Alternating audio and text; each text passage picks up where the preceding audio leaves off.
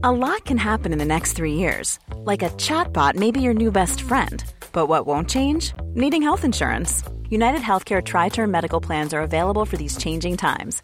Underwritten by Golden Rule Insurance Company, they offer budget friendly, flexible coverage for people who are in between jobs or missed open enrollment. The plans last nearly three years in some states, with access to a nationwide network of doctors and hospitals. So, for whatever tomorrow brings, United Healthcare Tri Term Medical Plans may be for you. Learn more at uh1.com. This is Paige, the co-host of Giggly Squad, and I want to tell you about a company that I've been loving, Olive and June. Olive and June gives you everything that you need for a salon quality manicure in one box. And if you break it down, it really comes out to $2 a manicure, which is absolutely insane. It's also so easy to get salon worthy nails at home with Olive and June. The difference between how your nails used to look when you did them yourself and now with the Manny system is a complete game changer. The best thing about Olive and June too is it's a quick dry, dries in about one minute, lasts for five days, and full coverage in up to one to two coats. Visit oliveandjune.com slash perfect Mani 20 for 20% off your first system. That's oliveandjune.com slash perfect Mani 20 for 20% off your first system.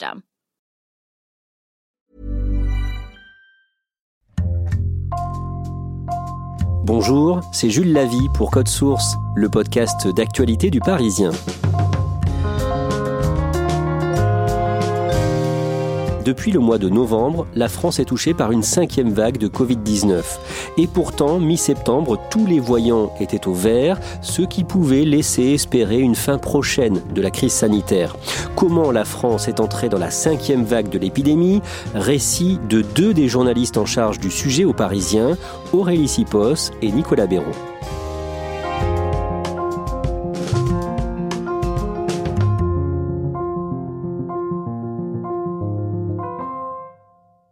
Aurélie Sipos, Nicolas Béraud, on a choisi de commencer ce podcast à la fin de la quatrième vague de Covid, à la fin de l'été. Aurélie, quels enseignements est-ce qu'on tire de cette quatrième vague de l'épidémie? L'hospitalisation a été maîtrisée durant cette quatrième vague et on tire un enseignement principal, celui de l'efficacité finalement de la vaccination qui a permis d'éviter une saturation de l'hôpital. Le jeudi 2 septembre, près de 12 millions et demi d'élèves font leur rentrée et bien sûr, on se demande si ça ne va pas faire repartir l'épidémie. Oui, les, regards se tournent à ce moment-là vers euh, la rentrée qui est euh, synonyme de brassage et donc potentiellement euh, qui peut augmenter les contaminations. À ce moment-là, on a aussi un virus qui galope chez les 0-9 ans et des pédiatres qui rapportent une première hausse un petit peu sensible d'admission de très jeunes enfants à l'hôpital pour du Covid. Donc forcément, à ce moment-là, l'inquiétude est maximale. Le vendredi 10 septembre, dans le Parisien, Nicolas Béraud, vous racontez que tous les voyants de l'épidémie sont au vert. Le taux d'incidence, par exemple, vous savez, c'est le nombre de cas positifs sur la semaine écoulée pour 100 000 habitants. Il repasse à ce moment-là en dessous du seuil de 100, tandis qu'il avait grimpé jusqu'à 250 en août. Les hospitalisations, les admissions en soins critiques chaque jour continuent aussi de diminuer. On est clairement sorti de la quatrième vague et effectivement, la France repasse petit à petit dans le vert. Malgré tout, Aurélie Sipos, le 12 septembre, un infectiologue que vous interviewez, Benjamin Davido de l'hôpital Raymond Poincaré de Garges dans les Hauts-de-Seine, explique qu'il faudra forcément développer un nouveau vaccin. Oui, parce qu'en fait, il reste une menace, celle de l'arrivée d'un nouveau variant. Et donc que les vaccins, à un moment donné, devront être réactualisés et ne suffiront plus contre ce variant. Nicolas Béraud, le 17 septembre, vous signez un papier sur le risque de reprise de l'épidémie en raison du relâchement de la vigilance. Oui, parce que forcément, le risque d'une reprise de l'épidémie, d'une cinquième vague, il est forcément dans les esprits. Et Santé publique France, dans l'enquête qu'elle réalise tous les mois, s'aperçoit qu'il y a une sorte de relâchement des gestes barrières. On porte un peu moins le masque, on fait un peu moins attention quand on se salue, on se serre un peu plus la main, on se fait un peu plus la bise. Voilà, il y a une sorte de relâchement et on sait que tous ces petits gestes, faut faire attention parce que, bah voilà, se faire la bise, se serrer la main, ça peut être très propice aux contaminations. Le virus, grosso modo, il adore ça. Au passage, dans ce papier, vous revenez sur un fait que tout le monde n'a pas forcément en tête. Le vaccin de Pfizer, celui le plus utilisé en France, est beaucoup moins efficace que prévu. Effectivement, euh, une grande majorité des vaccinés en France ont reçu du Pfizer. Ce produit, alors quand on le reçoit sur le moment, il est très efficace, euh, autant de 95% contre les formes graves par exemple. En revanche, l'efficacité de ce vaccin, elle baisse au fil du temps, surtout contre l'infection. L'efficacité, elle va chuter jusqu'à, d'après les études, 60 voire 50%. Donc on reste toujours mieux protégé contre les formes graves, même si ça baisse aussi un petit peu, mais en tout cas, on peut quand même attraper le Covid et ensuite le transmettre. Malgré tout, à cette période, les signaux restent au vert. Le 19 septembre, le Parisien pose la question et si le pire était derrière nous On consacre d'ailleurs un code source à ce sujet, le 23, la crise du Covid bientôt derrière nous, point d'interrogation, les raisons d'y croire. Aurélie Sipos, vous, à ce moment-là, est-ce que vous avez le sentiment que ça y est, le gros de l'épidémie est passé? On voit quand même que ça va mieux. Après, en tant que journaliste, on a quand même le souvenir de ces deux années qui ont laissé euh, le virus parfois nous, nous surprendre. Donc finalement, on y croit, mais on reste prudent. Le 23 septembre, Nicolas Béraud, vous mettez en avant dans le Parisien le mot endémie. C'est quoi une endémie? Une endémie, grosso modo, c'est une maladie qui est présente dans une région donnée, mais qu'on arrive à maîtriser parce qu'on se vaccine, parce qu'on prend des traitements et qui ne sature pas véritablement l'hôpital. Par exemple, la grippe, bah, chaque année, il y a des gens qui sont malades de la grippe, il y a des gens qui sont hospitalisés, mais c'est une maladie qu'on connaît. Il y a une campagne de vaccination, on peut prendre des médicaments euh, quand on est malade. Il y a effectivement des personnes âgées qui vont être hospitalisées, qui vont en décéder, mais quelque part, c'est comme si on avait appris à vivre avec. Le 4 octobre, Nicolas Béraud, vous décrivez dans Le Parisien une Europe coupée en deux. Alors, elle est coupée en deux, on va dire, sur deux plans. D'abord, sur le plan de la vaccination, parce que dans les pays d'Europe de l'Est, ça va de 30 à 50% de la population vaccinée. C'est beaucoup moins qu'en Europe de l'Ouest, où les couvertures vaccinales atteignent 70, voire 80% de la population, tous âges confondus. Et il y a aussi une différence par rapport à l'évolution de l'épidémie, parce qu'on s'aperçoit qu'à ce moment-là, eh ben, euh, il y a une nouvelle vague qui repart en Europe de l'Est. Le nombre de nouveaux cas, il augmente fortement. Le nombre de décès aussi. On se dit, bah, ils ont ça parce qu'ils sont peu vaccinés. Mais on peut quand même se demander, bah, est-ce qu'on est totalement à l'abri? À ce moment-là, ça fait plus d'un mois que la rentrée scolaire a eu lieu. Aurélie Sipos, elle n'a pas provoqué de reprise de l'épidémie. Il y a plusieurs raisons qui expliquent ça. On a de toute façon à ce moment-là, dans la population générale, une circulation du virus qui est maîtrisée. On a aussi des adolescents qui se sont bien vaccinés. Et puis, euh, on a un élément qui est le temps clément de septembre et qui a permis finalement de respecter une des mesures barrières qui est l'aération des classes. Les centres de vaccination ferment les uns après les autres, mais le gouvernement précise qu'ils pourront être rouverts si nécessaire. Le 8 octobre, Nicolas Béraud, vous évoquez une potentielle cinquième vague à venir cet hiver. Pourquoi est-ce que ce virus circule plus l'hiver? Tout bêtement, quand il fait froid, que c'est l'hiver, on se réunit davantage en lieu clos, on aère beaucoup moins facilement, on est beaucoup moins à l'air libre, et on sait aujourd'hui que ce virus, il adore les lieux clos, c'est un endroit qui est très propice aux contaminations, surtout quand c'est pas aéré, parce que la transmission par aérosol peut se faire très facilement. L'Institut Pasteur a estimé qu'il y avait une différence de quasiment 30% entre la circulation du virus en saison estivale et en saison hivernale. En même temps, vous précisez dans cet article que cette cinquième vague serait sans doute moins virulente que l'hiver dernier. Pourquoi? Alors, on peut espérer que l'impact sur euh, l'hôpital, qui est quand même le critère majeur quand il y a des mesures à prendre, soit euh, moins important, justement en raison de la vaccination, parce qu'on voit dans les différentes études que le risque d'avoir une forme grave si on est infecté chez une personne vaccinée, il est de 4 à 8 fois moins important chez les personnes vaccinées que chez les personnes non vaccinées. L'épidémie reprend légèrement, c'est ce que dit le mardi 19 octobre le porte-parole du gouvernement Gabriel Attal dans la matinale d'RTL. On a vu l'épidémie euh, régresser beaucoup depuis euh, cet été, grâce aux efforts euh, des Français, grâce à la vaccination, grâce au pass sanitaire qui a aussi permis de réduire la circulation du virus. Et qu'est-ce qu'on constate depuis une semaine, c'est que l'épidémie recommence à gagner du terrain. Aurélie Sipos, que se passe-t-il à ce moment-là? Les indicateurs qu'on regarde depuis euh, deux ans sont tous finalement en hausse. Donc on a le taux d'incidence ainsi que les cas qui à ce moment-là augmentent de 10 à 20% par semaine.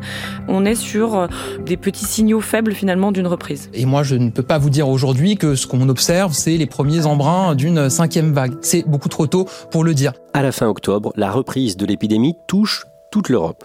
Il n'y a plus un seul pays ou quasiment qui n'est épargné. Certains d'ailleurs sont confrontés à des situations tellement délicates, notamment en Europe de l'Est, qu'ils doivent prendre de nouvelles mesures pour justement limiter l'impact de cette reprise de l'épidémie à l'hôpital et notamment en Europe de l'Est. Le 5 novembre, le Parlement vote la possibilité de prolonger le pass sanitaire jusqu'à l'été prochain et le mardi 9 novembre, on en est à 12 000 cas positifs enregistrés en une journée. 12 000 cas en 24 heures, c'était pas arrivé depuis le 8 septembre, donc forcément, bah, on se dit que la cinquième vague est là. Les experts, ils sont pas forcément tous étonnés hein, que ça grimpe comme ça euh, à ce rythme qui semble assez rapide, mais toujours est-il que c'est un signal. Le soir même, le président Emmanuel Macron intervient à la télévision, neuvième allocution du chef de l'État depuis le début de l'épidémie. Nous n'en avons pas terminé avec la pandémie, dit-il. Il va annoncer finalement un tour de vis pour les plus de 65 ans. Toutes les études montrent en effet que six mois après le vaccin, l'immunité diminue. La solution à cette baisse d'immunité est l'injection d'une dose de vaccin supplémentaire, ce qu'on appelle le rappel. Une campagne a été lancée depuis la fin de l'été pour tous les plus de 65 ans et les plus fragiles. Il nous faut aujourd'hui l'accélérer. Si vous avez été vacciné il y a plus de six mois, je vous appelle à vous protéger en prenant rendez-vous dès maintenant auprès d'un centre de vaccination, de votre médecin ou de votre pharmacien. Il conditionne finalement l'obtention du pass sanitaire à la troisième dose pour les personnes de plus de 65 ans. Lors de cette allocution, il en profite également pour parler aussi de l'élargissement aux plus de 50 ans. Et finalement, il exhorte toute la population à se faire vacciner. Vaccinez-vous. Vaccinez-vous pour vous protéger pour pouvoir vivre normalement. C'est un coup d'accélérateur face à cette cinquième vague qui menace. Le lendemain, le mercredi 10 novembre, le ministre de la Santé, Olivier Véran, utilise le terme de cinquième vague. Il parle d'un début de cinquième vague. Et le 15 novembre, Nicolas Béraud, le taux d'incidence en France franchit de nouveau un seuil important. Effectivement, le taux d'incidence repasse au-dessus de 100, donc c'était pas arrivé depuis euh, plusieurs semaines. Ça reste un seuil, on va dire, essentiellement euh, quand même symbolique, mais bon, forcément, ça marque les esprits. Le lendemain, on en est à 20 000 nouveaux cas positifs en 24 heures. Effectivement, donc 20 000 euh, cas positifs, à nouveau, c'est un autre seuil quelque part, donc euh, ça peut frapper. Mais encore une fois, si on regarde d'où on part et euh, la façon dont en général une épidémie croît, bah, c'est pas forcément étonnant. Comment évoluent les hospitalisations, les cas graves? Bah, Le nombre d'entrées à l'hôpital, il augmente, mais c'est tout simple. C'est parce que s'il y a de plus en plus de cas positifs chaque jour, il y aura de plus en plus d'entrées à l'hôpital chaque jour. Cependant, on constate quand même que grâce à la vaccination, le ratio, c'est-à-dire le nombre d'hospitalisations par rapport au nombre de formes graves, il est diminué par rapport à la vague précédente. Là, à cette époque-là, quand on a 20 euh, 000 cas en 24 heures, on a à peu près 400 hospitalisations par jour. Grosso modo, on estime que pour un même nombre de cas positifs, on a deux fois moins d'admissions à l'hôpital chaque jour qu'on aurait eu il y a un an, par exemple.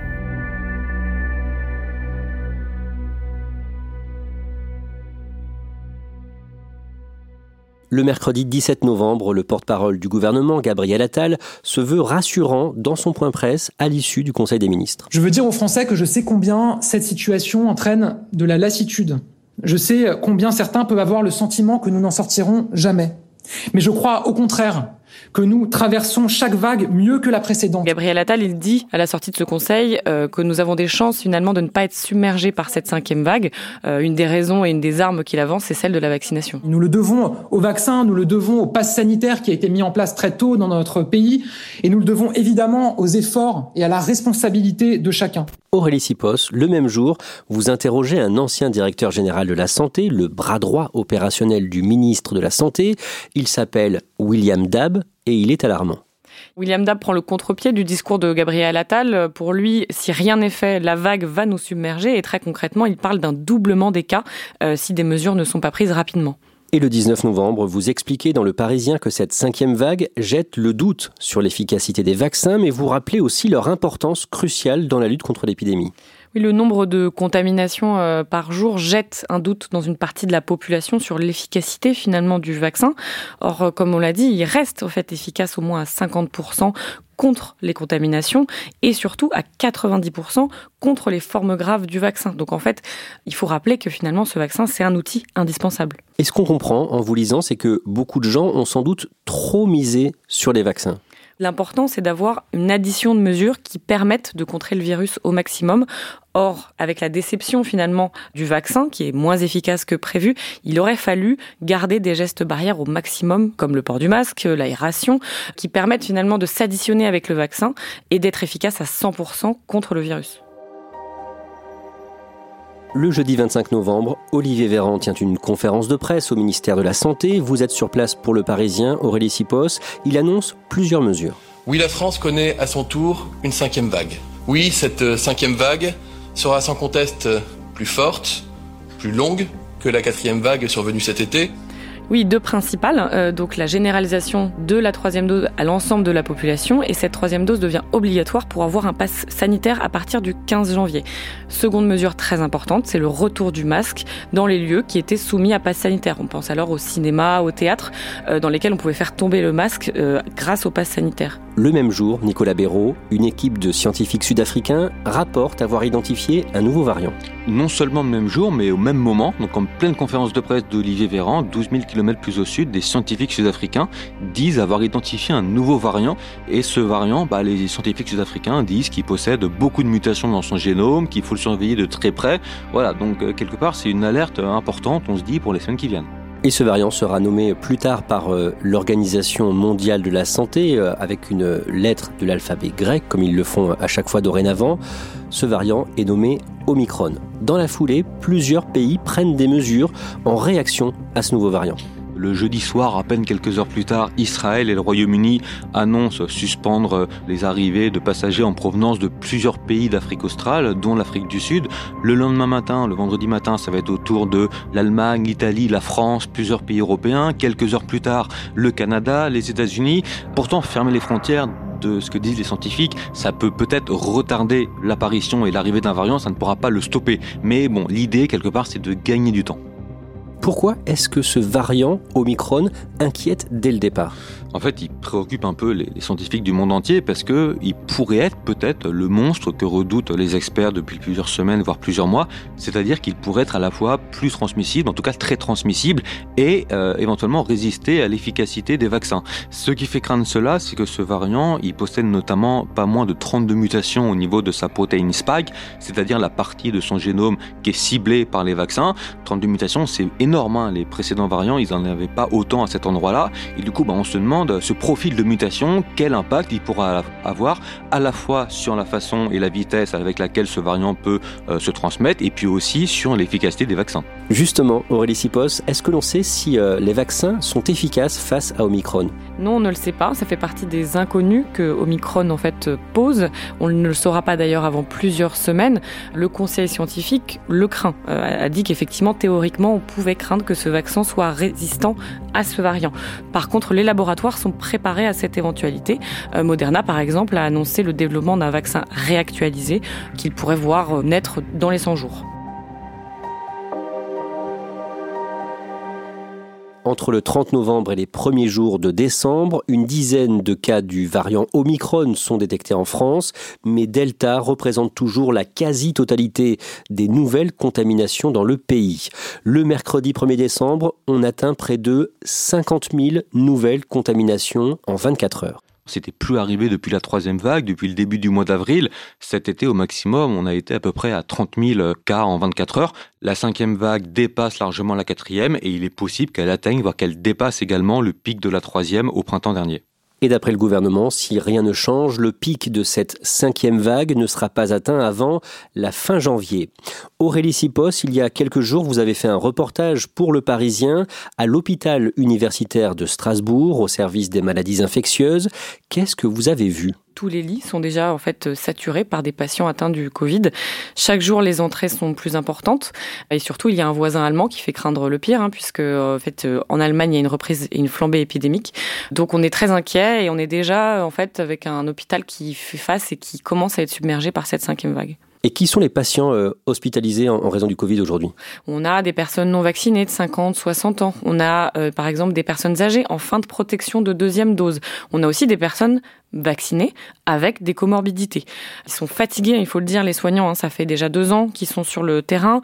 Et aujourd'hui, alors qu'il y a une solution sur la table, qui est celle de la vaccination, ils ont du mal finalement à devoir euh, faire face à des patients qui leur expliquent encore une fois qu'ils ne croient pas au vaccin, qu'ils ont besoin de recul. Donc voilà, il y a une lassitude un petit peu générale. Mais encore une fois, ils sont sur le pont, ils le seront pour cette cinquième vague. Euh, ça aussi, j'ai pu le constater. Aurélie Sipos, aujourd'hui en France, il y a toujours environ 6 millions de personnes non vaccinées. C'est un gros problème pour euh, lutter contre l'épidémie? Oui, c'est surtout un chiffre qui ne bouge pas. En fait, depuis plusieurs semaines, on a toujours cette poche de 6 millions de personnes qui ne sont pas vaccinées. Et à l'intérieur, on a des personnes dites fragiles, donc des personnes âgées, à risque de formes graves, personnes en situation d'obésité. Ce que le gouvernement, en fait, euh, veut faire et cherche à faire déjà depuis plusieurs semaines, c'est d'aller les chercher. On, a par exemple des équipes d'infirmiers qui vont à domicile. On a des courriers qui, via la poste, leur sont envoyés. Elles représentent effectivement une urgence, ces personnes, pour les scientifiques, puisqu'elles peuvent, à terme, engorger les hôpitaux.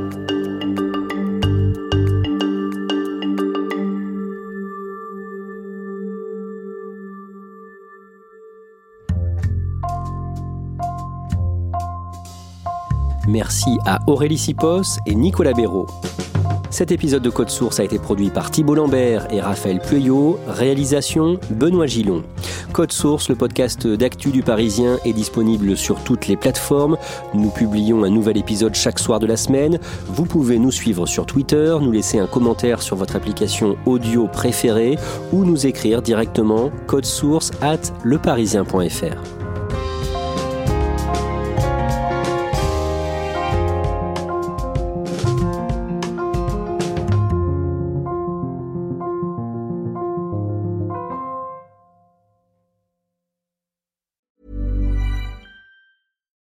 When you need mealtime inspiration, it's worth shopping Kroger, where you'll find over 30,000 mouthwatering choices that excite your inner foodie. And no matter what tasty choice you make, you'll enjoy our everyday low prices, plus extra ways to save, like digital coupons worth over $600 each week. You can also save up to $1 off per gallon at the pump with fuel points. More savings and more inspiring flavors make shopping Kroger worth it every time. Kroger, fresh for everyone. Fuel restrictions apply.